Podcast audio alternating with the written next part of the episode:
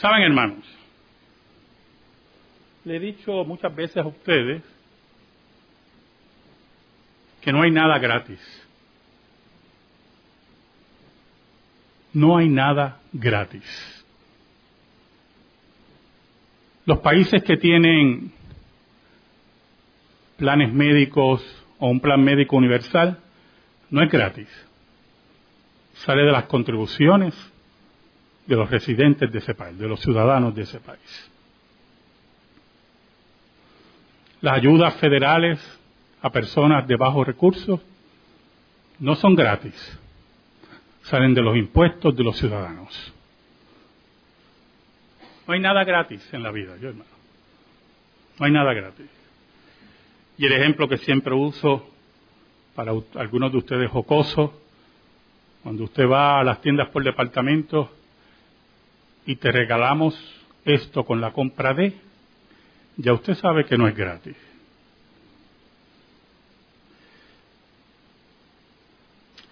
La salvación tampoco es gratis. No fue gratis. Tuvo un costo. Yo quiero que me acompañen a Gálatas capítulo 3, vamos a ver los versículos de la liturgia del Nuevo Testamento, Gálatas 3 del 23 al 29, y vamos a recordar esa fe que cambió el mundo. Vamos a recordar y vamos a enfatizar el costo de nuestra salvación. Vamos a ir entendiendo si se nos olvida, por eso el apóstol Pablo decía, no me canso de repetir estas grandes verdades. Vamos a recordar por qué estamos aquí, cuál fue el gran costo y veamos la dimensión sorprendente de la misericordia de Dios. Entendamos que cuando el Señor nos invita a comprar sin dinero, es que alguien ya pagó por nosotros. Oramos. Dios bueno, qué bueno tú eres, y nosotros tan malos, tan olvidadizos, tan pueriles perdona nuestros pecados. Te hemos fallado, te hemos sido infiel, pero tú permaneces fiel. Escóndenos bajo la sombra de la cruz y que tú seas proclamado en esta hora, Señor. Llega el corazón de tu pueblo, llega el corazón de tu pueblo con sanidad con certidumbre, con reprensión, y que tu nombre sea glorificado. En el nombre de Jesús oramos. Amén. Y amén. El apóstol Pablo le dice a las iglesias de Galacia, Siempre ha habido una discusión si eran las iglesias del norte de Galacia o el sur de Galacia. No vamos a entrar en esa discusión. Pero le dice a esas iglesias en el versículo 23, pero antes que viniese la fe, estábamos confinados bajo la ley, encerrados para aquella fe que iba a ser revelada. Entonces la palabra fe en este contexto toma una dimensión importante porque habla más bien del conglomerado de la justificación, de la fe de la gracia.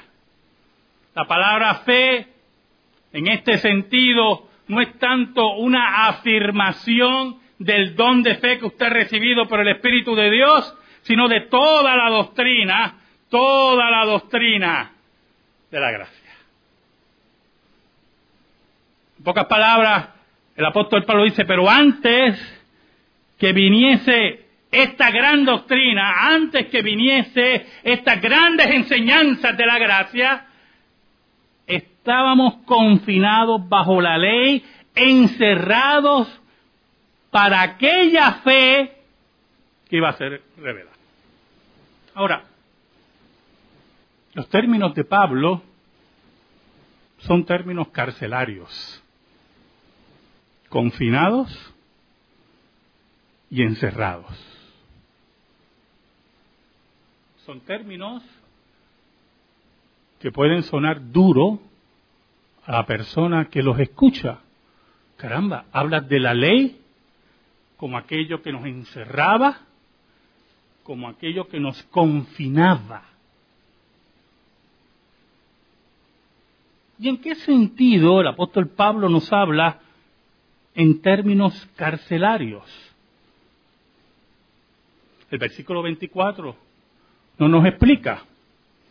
De manera que la ley ha sido nuestro ayo para llevarnos a Cristo a fin de que fuésemos justificados por la fe. Ese confinamiento, ese encierro era inevitable. Era inevitable que aquellos que vivían en la ley, que estaban bajo la ley, que existían bajo la ley, pensaran y entendieran, creyeran que sus esfuerzos, su trabajo, los llevaría a estar cerca de Dios. Era un confinamiento porque la ley es el carácter de Dios. La ley es Dios mismo. Y por lo tanto, ¿cómo nos acercamos a Dios limpios? El apóstol Pablo nos dice que la ley se convirtió en ayo. Reina Valera utiliza esa palabra, ayo, que nadie entiende si no va a un diccionario. Nadie entiende. Yo nunca la entendía. Cuando yo conocí al Señor, leí estos versículos y no me atrevía a preguntar porque como uno es un orgulloso, y un carnal, para que no crean que yo no sé, pues no pregunto. El día que aprendí, que preguntando uno aprendía, valga la redundancia, empecé a preguntar. La ley, ayo, es tutor, es el maestro, el pedagogo. ¿Y en qué sentido la ley se convierte en nuestro tutor y en nuestro pedagogo para que nos acerquemos a la justificación por la fe. Oh, muy importante eso. Porque cuando el Espíritu de Dios llega al corazón del elegido, entiende, va entendiendo lo que la ley siempre le quiso enseñar. lo que la ley como maestro nos quería mostrar. Lo que la ley gritaba, no puedes cumplir. No puedes llegar al nivel que Dios exige. No puedes justificarte, como dice el apóstol Pablo, con las obras de la ley. La ley nos muestra que no podemos. La ley, nuestro maestro, nuestro tutor, nuestro pedagogo nos muestra que no podemos. Pero esto crea un problema, crea un vacío. Porque si no puedes satisfacer las demandas de la ley, y el apóstol Pablo nos dice en Romanos 2 que solamente los hacedores de la ley serán justos delante de Dios. ¿Cuál es mi salida?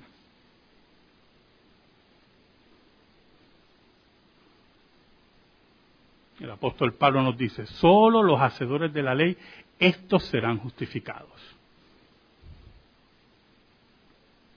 Y la ley, como ayo, como tutor, nos dice que no podemos cumplirla.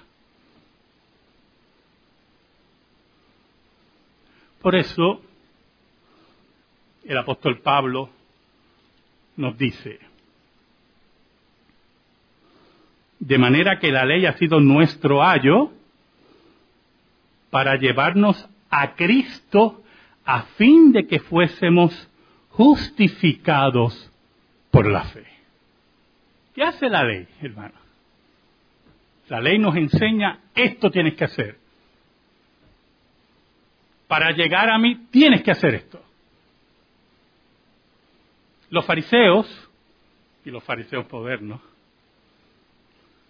creen que pueden cumplir la ley. Y se nos muestran como que, decía Cristo, sepulcros que, blanqueados. Pero por dentro decía Cristo que era muerte totalmente en todo el sentido de la palabra. Entonces, ¿cuál es nuestra salida?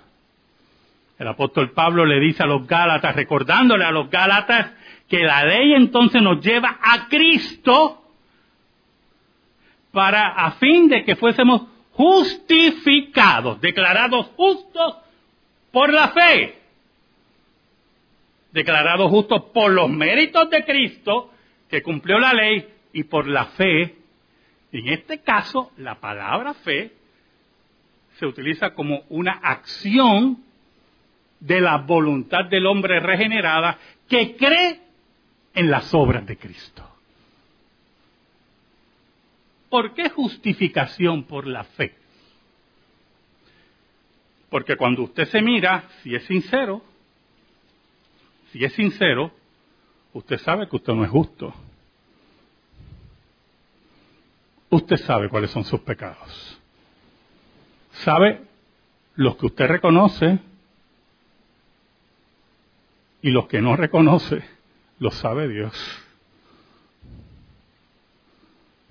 Por eso lo creemos por fe, no por vista.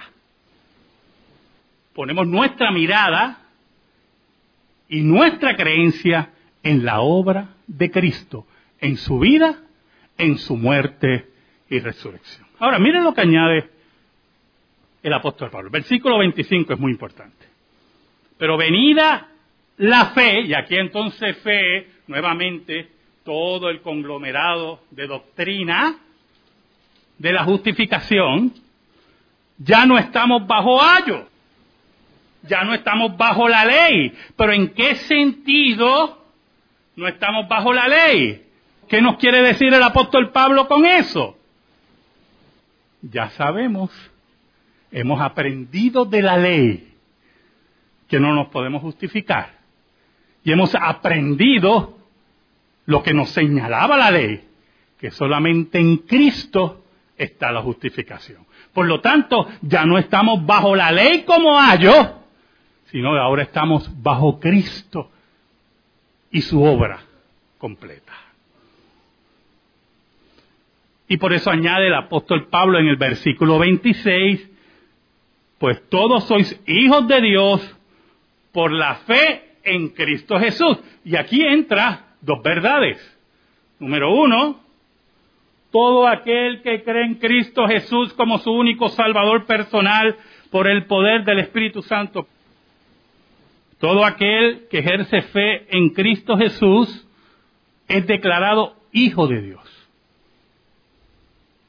El apóstol Juan nos dice que hemos sido constituidos que hijos de Dios por Cristo Jesús. No todo el mundo es hijo de Dios. Es aquel que cree en Cristo como su único Salvador personal. Pero la segunda verdad que tenemos en este versículo es muy importante, es el objeto de la fe del creyente. Y vamos a tomar una analogía de la oración para que entendamos. Usted prende la televisión, hermano, y todo, todo el mundo ora. ¿Usted no se ha dado cuenta? Los cantantes, los satanistas, todo el mundo ora. Raymond Arrieta ora, Dagmar ora, los sacerdotes oran, los ministros, todo el mundo ora, los budistas oran, los hinduistas oran. Y la gente habla maravillas de la oración. Maravillas de la oración. Y tú usted se encuentra con alguien, ¿verdad?, que tiene problemas y, le dice, vamos a orar. ¿Sabe algo, hermano? El problema no es la oración. Cristo decía que los paganos y los gentiles oraban. Y decía de los samaritanos, ustedes no saben a quién oran. El problema aquí es el objeto de la oración. ¿A quién usted ora? Porque si ora a muertos, los muertos no oyen. Si ora a dioses paganos, no existen. Si ora al universo, no es personal. Eso es muy importante, lo del universo. ¿Usted lo oído? Cuando el universo quiera. ¿Usted ha oído eso? ¿Cómo decir cuando la tostadora de casa quiera? Y usted no logra la Bueno, puede haber alguien que logra la tostadora, porque hay gente que ve la cara de Cristo en un pancake, pues imagínense, que logra una tostadora no es nada. El problema es el objeto de la oración. Así es la justificación. Pues todos sois hijos de Dios por la fe en Cristo Jesús. Cristo es el objeto de la fe, es el centro de la fe, es el consumador de la fe, dice el apóstol Pablo. Y por lo tanto, sin Cristo Jesús no hay justificación. Por eso es, volviendo a la analogía de la oración, los reformados siempre decimos que nosotros no creemos en la oración. Nosotros creemos en el Dios de la oración. En el versículo 27, el apóstol Pablo nos dice, porque todos los que habéis sido bautizados en Cristo, de Cristo estáis revestidos. Y, la palabra bautismo ahí no se refiere al bautismo en agua, porque no todo el que es bautizado es revestido de Cristo. Mire el absoluto que plantea el apóstol Pablo. Utiliza de forma metafórica la palabra bautizado, diciendo que estamos imbuidos en Cristo. Que estamos, que hemos sido derramados de Cristo. Que ha venido Cristo sobre nosotros. Hemos sido revestidos de esa fe que es en Cristo Jesús. Hemos sido revestidos del Cristo vencedor de la muerte. No necesitamos estar revestidos de nadie más. Es de Cristo Jesús. Es por Cristo Jesús. Si estás alejado de Cristo, no estás revestido de Él. Y al no estar revestido de Él, no estás justificado delante de Dios. Por eso algunos, y era la pelea del apóstol Pablo, querían volver al ayo querían olvidarse de estar revestidos de Cristo, de la justicia de Cristo, para volver al ayo, al maestro. Ya el maestro no está enseñando. Y entonces crean su propia escuela y buscan otro ayo. Y usted ve que ya la ley se le complica. Y quieren mezclar la ley, las obras de la ley, con la sangre de Jesús.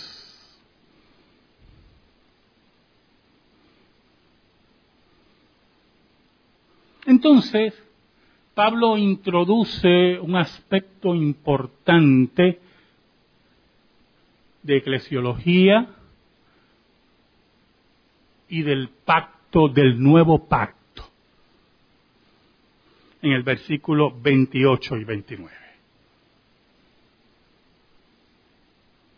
dice el apóstol Pablo en el versículo 28, ya no hay judío ni griego, no hay esclavo ni libre, no hay varón ni mujer, porque todos vosotros sois uno en Cristo Jesús. Ya no hay pueblo de Israel ni gentiles, porque es un solo pueblo. Y la redención y la justificación nada tiene que ver con posiciones sociales. No es que seas pobre y tú rico, no es que seas esclavo y libre. Nada tiene que ver con las diferencias establecidas por Dios en la sexualidad. La salvación es solamente para los hombres o solamente para las mujeres. Pablo toma toda la dimensión de la vida y nos dice que somos uno en Cristo Jesús porque el nuevo pacto en su sangre, como decían los profetas, llegaría hasta lo último de la tierra. Pero ese nuevo pacto